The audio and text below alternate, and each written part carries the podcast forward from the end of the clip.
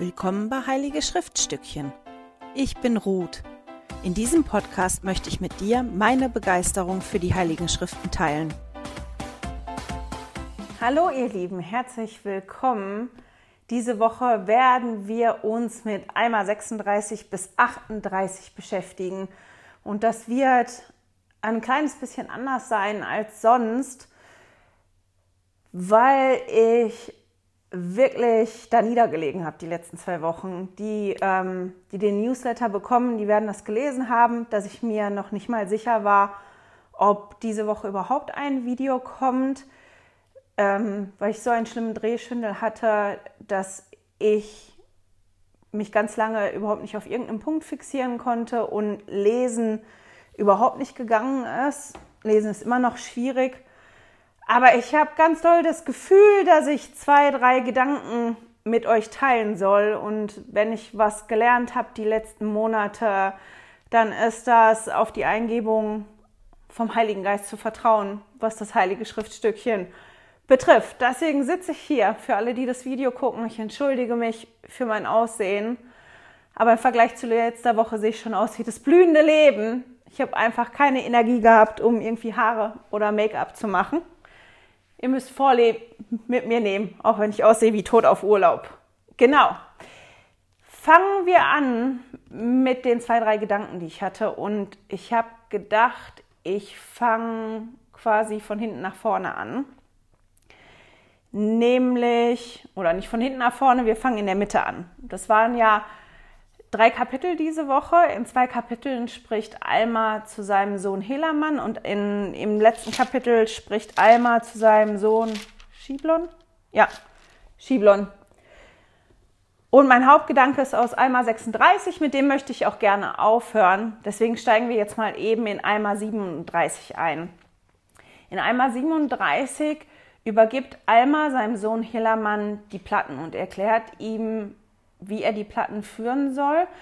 Und was ich ganz spannend finde, erklärt ihm auch, warum die Platten weitergeführt werden und was das Besondere an den Aufzeichnungen auf diesen Platten ist. Die Platten sind ja ganz, ganz oft schon weitergegeben worden und wir haben schon einiges darüber gelesen, aber einmal wird hier ja sehr klar, was ist denn das Wichtige auf den Platten? Ähm, warum sollen die bewahrt werden?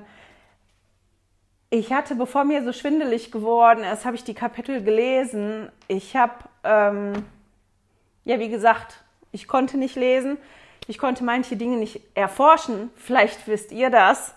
Ähm, ich fand da einige Sachen spannend drin, zum Beispiel, dass Alma Helamann auch angewiesen hat, dass er dem Volk bestimmte Dinge nicht lehrt, die auf den Platten stehen, wo das Volk schlecht geworden ist und, und welche Dinge das Volk da getan hat. Und das fand ich ganz spannend. Eigentlich wollte ich da recherchieren, ob man da noch andere Angaben zu findet, wie viel dazu steht. Wie gesagt, da bin ich nicht zugekommen. Wenn irgendjemand von euch eine Quelle hat, kann er mir die gerne zukommen lassen, damit, wenn ich wieder ganz fit bin, ich das nachlesen kann. Das, was ich aber gefunden habe, schon vorher als Quelle, und das werde ich verlinken, ist ein Heft, das nennt sich BYU Charts. Und da sind ganz viele nützliche Sachen. Ähm, BYU Buch Mormon Charts, also Book of Mormon Charts oder so ähnlich. Ich verlinke das. Das ist ein, ein Heft von der BYU, wo verschiedene Übersichten drin sind. Es, zum Beispiel gibt es da eine Übersicht, ich halte es mal in die Kamera, ich hoffe, das wird scharf. Die geht darum, wer hat das Buch Mormon ähm, geführt. Also wer hat die Aufzeichnung auf den Platten geführt, aus denen das Buch Mormon gemacht worden ist. Und da steht immer der Name, da steht, wann derjenige ungefähr geboren worden ist und wo und wie alt er war, als er angefangen hat, die Platten zu führen und wie alt er war, als er gestorben ist. Das ist auf Englisch. Ich schaffe es nicht, das zu übersetzen. Ich werde auch die PDF nur davon anhängen und ich werde aber auch den Link anhängen zu diesem kompletten Buch. Da sind Karten drin, da sind ganz, ganz viele tolle Sachen drin. Und die meisten Sachen versteht man wirklich auch, wenn man nicht viel Englisch kann, weil hier steht wirklich Born in Jerusalem, dies about so und so viel. Also das versteht man eigentlich auch recht gut. wenn man nicht so gut Englisch kann. Das einfach nur, das kommt als Zusatzmaterial in den Newsletter.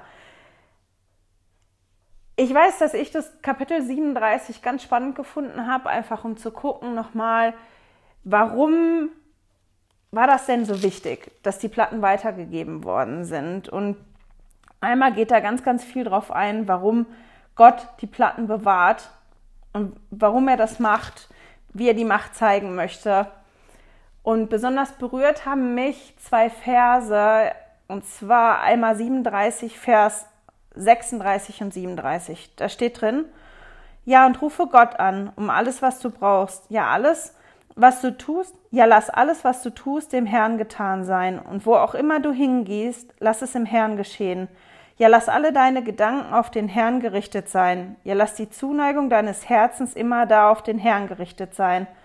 Berate dich mit dem Herrn in allem, was du tust, und er wird dich zum Guten lenken. Ja, wenn du dich zur Nacht niederlegst, so lege dich nieder im Herrn, damit er in deinem Schlaf über dich wache. Und wenn du dich morgens erhebst, so lass dein Herz von Dank erfüllt sein gegen Gott. Meine Güte, jetzt muss ich mal immer aufpassen, jetzt ist mir ein bisschen schwindelig vom Vorlesen. Lesen ist immer noch nicht so gut. Ähm ich fand das sehr beeindruckend nochmal, dass er am Ende halt Helamann darin erinnert, wie wichtig das ist, zum Herrn zu beten und eine Verbindung aufzubauen ähm, zu Gott und Gott mehr einzubeziehen in das Leben, nämlich in allem, was man tut. Morgens, wenn man aufsteht, abends, wenn man sich hinlegt und auch überall dazwischen. Und ich finde, das ist auch eine ganz wichtige Erinnerung für uns.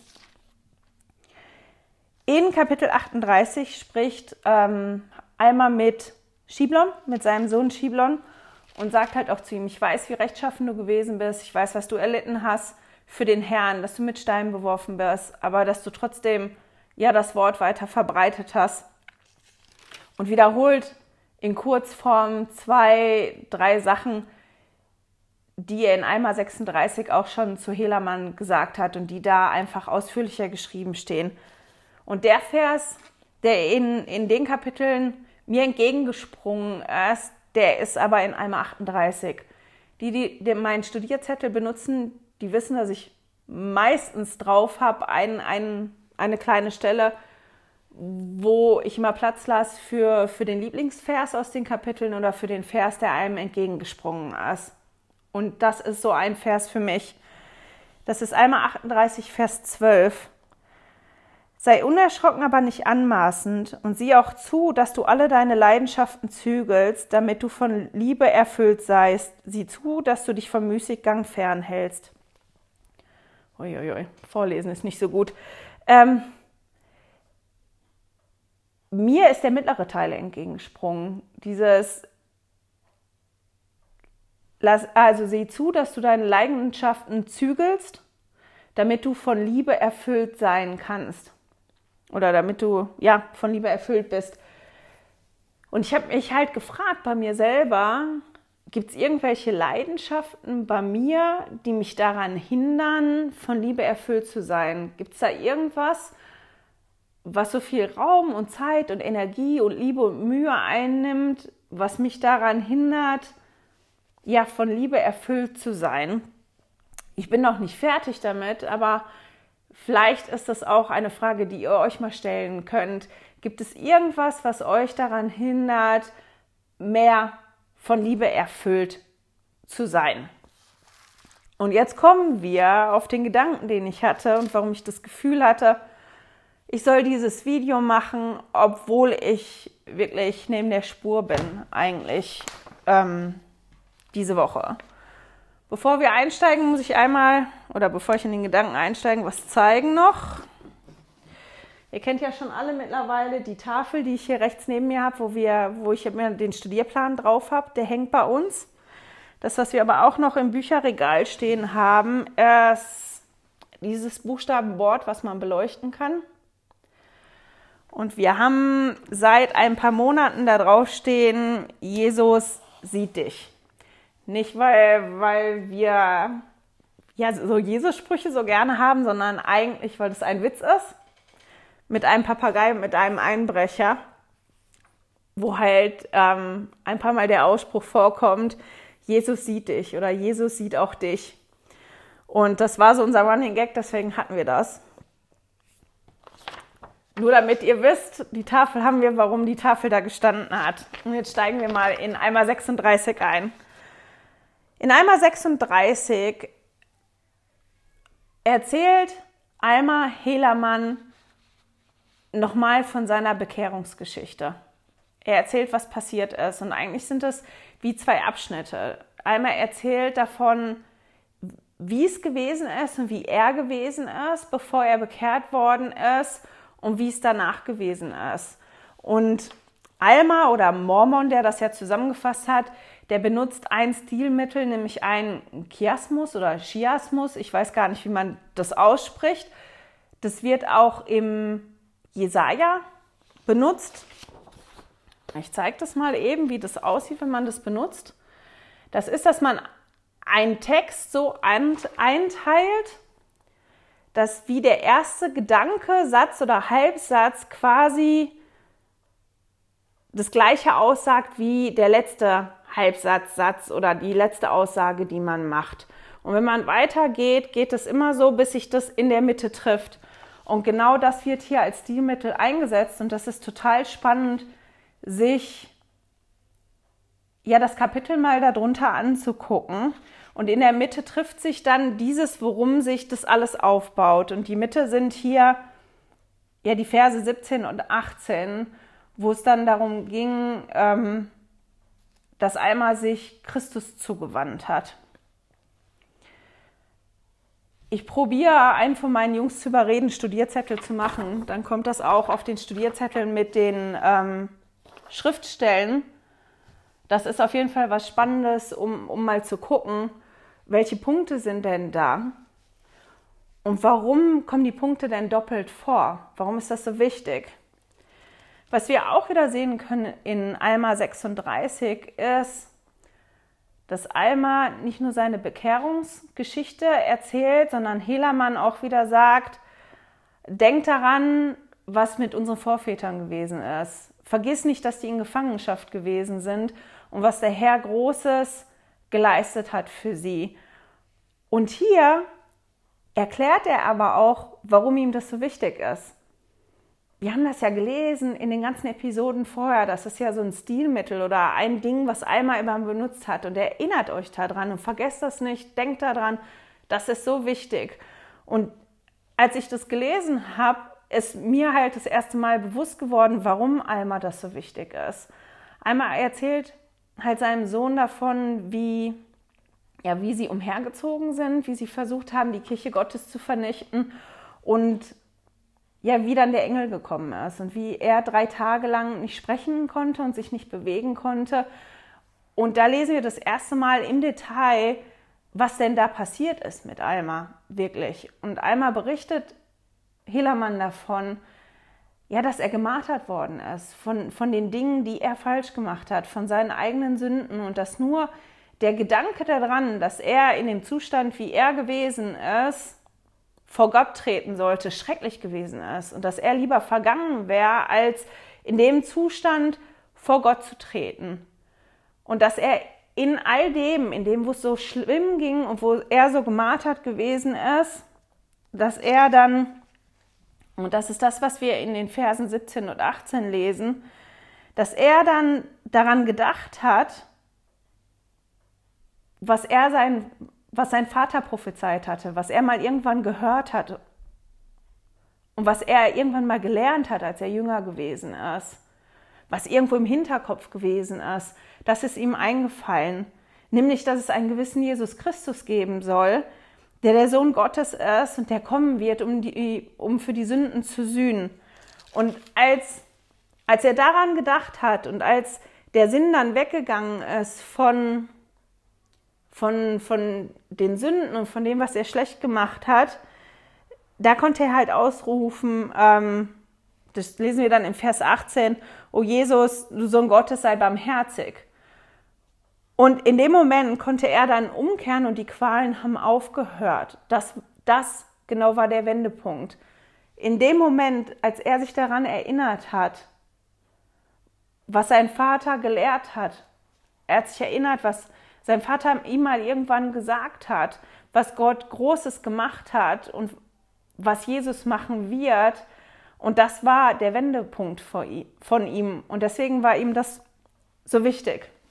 Und mir ist das sehr eingefahren diese Woche, weil oft lesen wir die Schriften und das ist toll, das zu lesen für mich. Das ist super. Ich fand es spannend zu sehen, ah, deshalb hat Alma, ja, deshalb war Alma das so wichtig, immer zu sagen, denkt an die Gefangenschaft der Väter, denkt daran, was Gott gemacht hat für die, ja, für die Väter und für die Vorväter und dass Gott sich an das hält, was er verspricht. Ja, der hat die Macht dafür und der ist da so groß. Und das ist auf, auf einer intellektuellen Ebene spannend. Das ist was, was ich auch gefühlsmäßig spannend finde. Aber mir ist das auf eine ganz besondere Art und Weise eingefahren. Ich habe ja den Großteil der letzten Woche wirklich, da ging es mir uns miserabel. Ich habe das ganze Jahr schon gesundheitliche Schwierigkeiten. Ich habe wirklich zu kämpfen. Das sind alles keine schlimmen Dinge, aber die häufen sich und ich muss einen Weg finden, damit umzugehen. Und ich hatte halt was Neues, was dazugekommen ist und habe wirklich gebetet zum Vater im Himmel, Vater im Himmel, lass mich erkennen, woher das jetzt kommt. Soll ich jetzt auf meinen Arzt hören oder ist es eher so, wie ich das denke? Soll ich was anders machen? lass mich jetzt erkennen, wo das jetzt schon wieder herkommt, weil das nimmt kein Ende und das funktioniert so nicht und ich muss jetzt einfach wissen, was ist das, was ich machen soll. Äh, soll ich jetzt auf den Arzt hören oder soll ich einen anderen Weg gehen? Wie soll ich das machen? Und ähm, ich habe halt sehr, sehr intensiv gebetet und bin so ins Bett gegangen und in der Nacht bin ich wach geworden und da hat der Schwindel angefangen. Wirklich. Also ich weiß nicht, die, die das noch nie erlebt haben, aber wenn die Welt anfängt sich zu drehen und man das Gefühl hat, man, kein, man hat keinen Halt und man sich festkrallt im Bett, ähm, einem so übel wird, dass man ja wirklich lernt, was es heißt, sich die Seele aus dem Leib zu kotzen. Kein schöner Ausdruck, aber wenn einem so übel ist, dass man so doll brechen muss, dass am Ende nichts mehr übrig ist, außer der Würgereiz, ähm, so ging es mir über Tage. Medikamente haben nicht angeschlagen und der, die einzige Position, wo das einigermaßen ging, ist aufrecht sitzend. Aufrecht sitzend und vorsichtig den Kopf nicht zu schnell bewegen. Und selbst in der Position hatte ich zwischendrin das Gefühl, ich fahre Achterbahn. Ich sack so nach unten.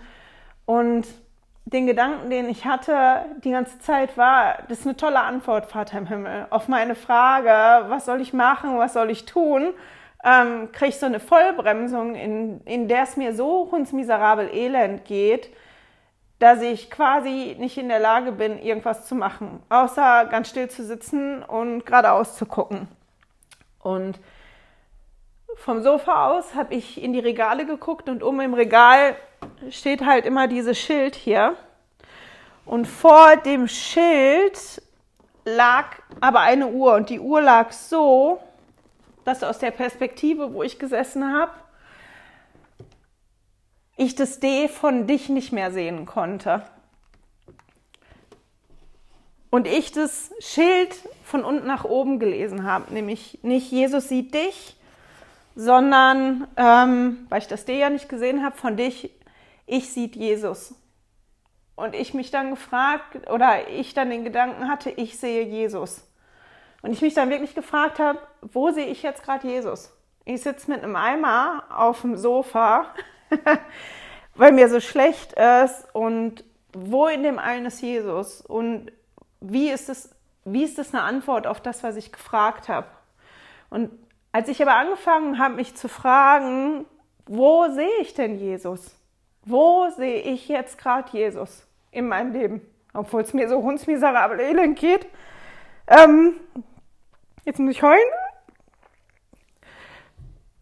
Ist mir bewusst geworden, wo ich Jesus sehe ist jetzt keine Wunderheilung passiert, ist nicht Abracadabra, ist nicht wie Alma, der auf einmal ausstehen konnte und alles hat wieder funktioniert. Mir ging es danach genauso hundsmiserabel elend. Aber das, was mir geholfen hat, ist meine Perspektive zu ändern und nicht mehr im Kopf zu haben, was das für eine blöde Antwort auf, auf meine Bitte, sondern innezuhalten. Ja, ich konnte ja gar nichts anderes machen, als innezuhalten und ähm, aber den Gedanken zuzulassen, warum ist eine Vollbremsung vielleicht gut für mich? Warum brauche ich das? Brauche ich das wirklich oder nicht? Ich kann euch da keine Antwort drauf geben. Ich glaube, das wäre so oder so auch zu persönlich. Ähm, und das hat mir wieder gezeigt, wie relevant die Heiligen Schriften für mich geworden sind heute. Weil als ich das gelesen habe, ist mir die Stelle hier in Alma eingefallen. Und dass Alma immer wieder gesagt hat, erinnert euch daran, was der Herr gemacht hat für die Vorväter. Erinnert euch daran, was der Herr für euch getan hat. Und das war der Moment, ähm, der mir geholfen hat, in dem ähm, ja zu sehen, wo sehe ich Jesus, obwohl es mir gerade hundsmiserabel geht. Wo ist er?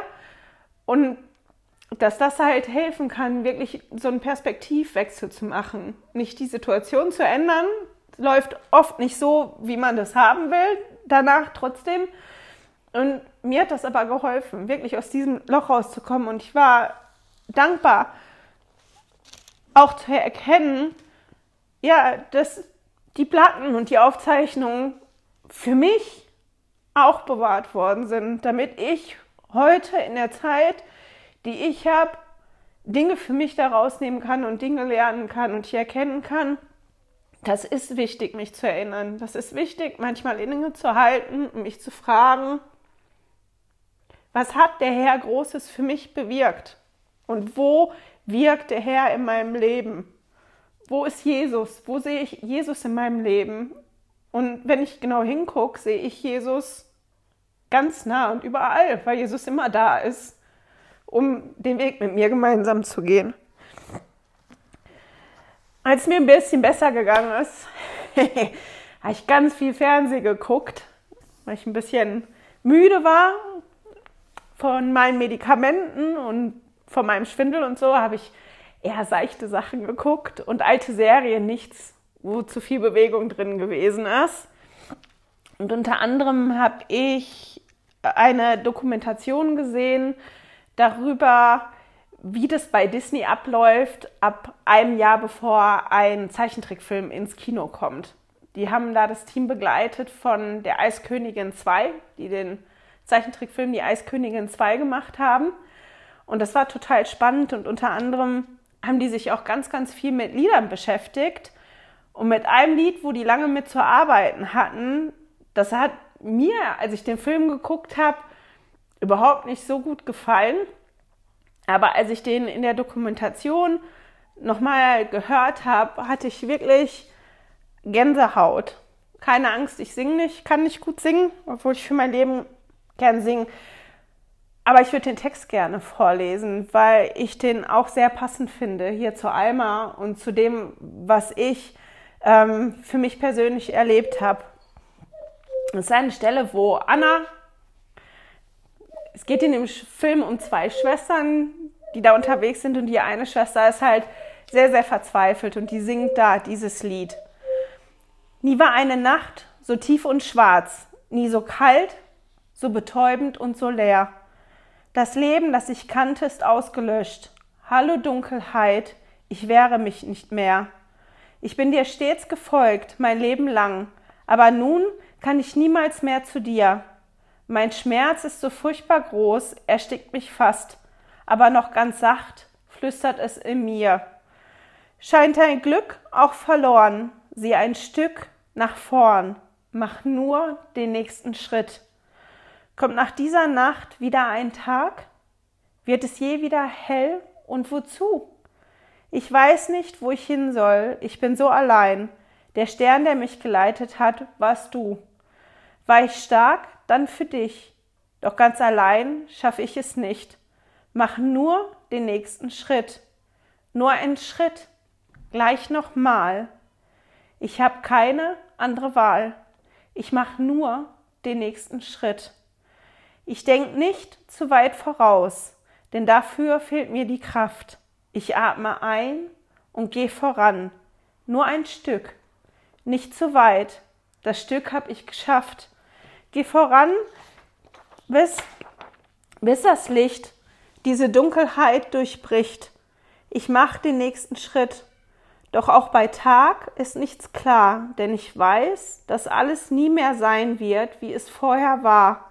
Was ich machen kann, ich gehe voran und wage den nächsten Schritt.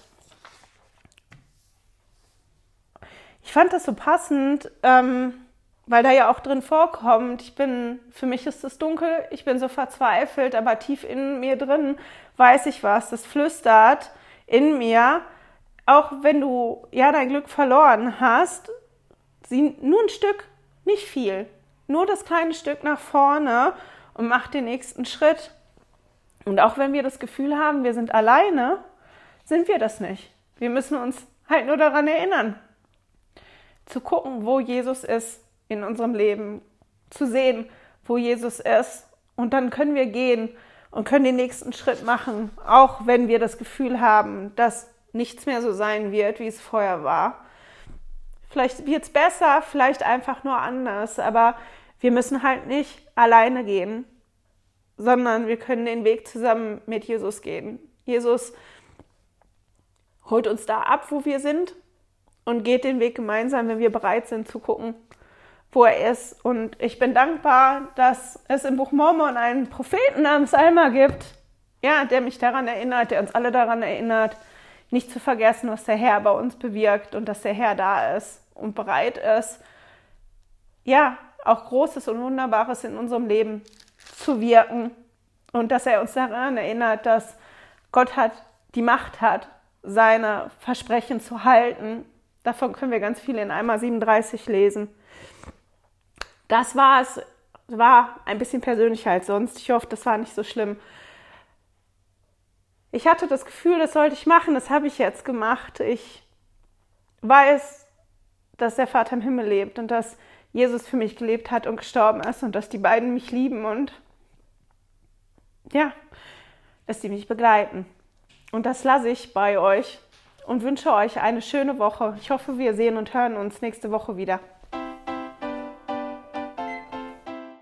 Schön, dass du heute dabei warst. Danke fürs Zuhören. Diese Audioaufnahme wurde aus einem Video auf meinem YouTube-Kanal entnommen. Du findest dieses Video unter Heilige Schriftstückchen auf YouTube. Melde dich für mein Newsletter auf heiligeschriftstückchen.ch an und erhalte meinen Studierzettel zu jeder Episode. Immer noch nicht genug? Dann folge mir auf Instagram unter Heilige Schriftstückchen. Hier mit UE statt mit Ü.